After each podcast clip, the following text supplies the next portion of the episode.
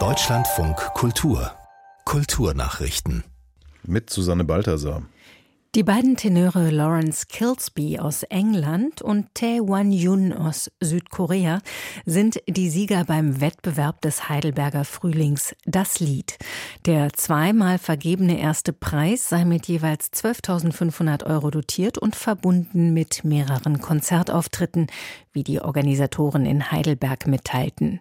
Der vom Juryvorsitzenden und Opernsänger Thomas Quasthoff gegründete Gesangswettbewerb zählt zu den wichtigsten weltweit und fand nach vier Jahren pandemiebedingter Pause zum dritten Mal in Heidelberg statt. Der zweite Preis wurde in diesem Jahr nicht vergeben. Der dritte Preis in Höhe von 7500 Euro ging an die 33-jährige Sopranistin Alexandra Flatt aus Australien. Noch immer beenden in Deutschland Zehntausende Jugendliche die Schule ohne Abschluss. Ihr Anteil verharrt seit etwa zehn Jahren bei über sechs Prozent. Das geht aus einer Studie der Bertelsmann Stiftung hervor, die die neuesten Zahlen für 2021 vorlegte. Große Unterschiede gibt es zwischen den Bundesländern. In Bayern bleiben fünf Prozent der Schüler ohne Abschluss, in Bremen sind es fast doppelt so viele. Der Bildungsexperte Dirk Zorn von der Bertelsmann Stiftung beklagt, dass es keine Daten zu den Ursachen gibt.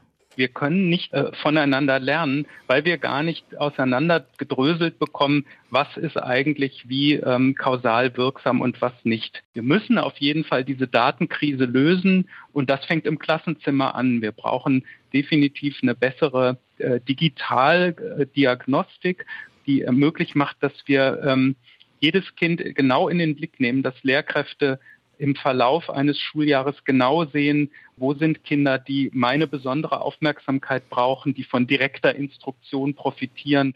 Empfiehlt Dirk Zorn von der Bertelsmann Stiftung, um die Zahl der Schüler ohne Abschluss zu verringern. Das Gründungsmitglied der US-Rockband Lynyrd Skynyrd, Gary Rossington, ist tot. Wie die Gruppe mitteilte, starb der Gitarrist gestern im Alter von 71 Jahren. Nina Barth. Die Gruppe zählte in den 1970er Jahren zu den wichtigsten Vertretern des Southern Rock. Hits wie Sweet Home Alabama machten die Band weltberühmt, von den einen kultisch verehrt, von anderen als reaktionär beschimpft. 2006 wurde Lynyrd Skynyrd in die Rock'n'Roll Hall of Fame aufgenommen.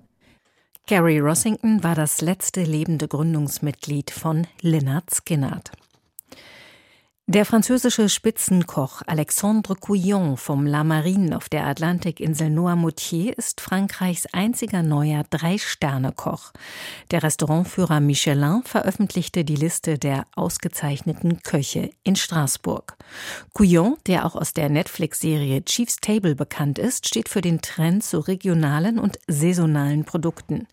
Insgesamt 39 Restaurants bekamen ihren ersten Stern, vier Restaurants ihren zweiten.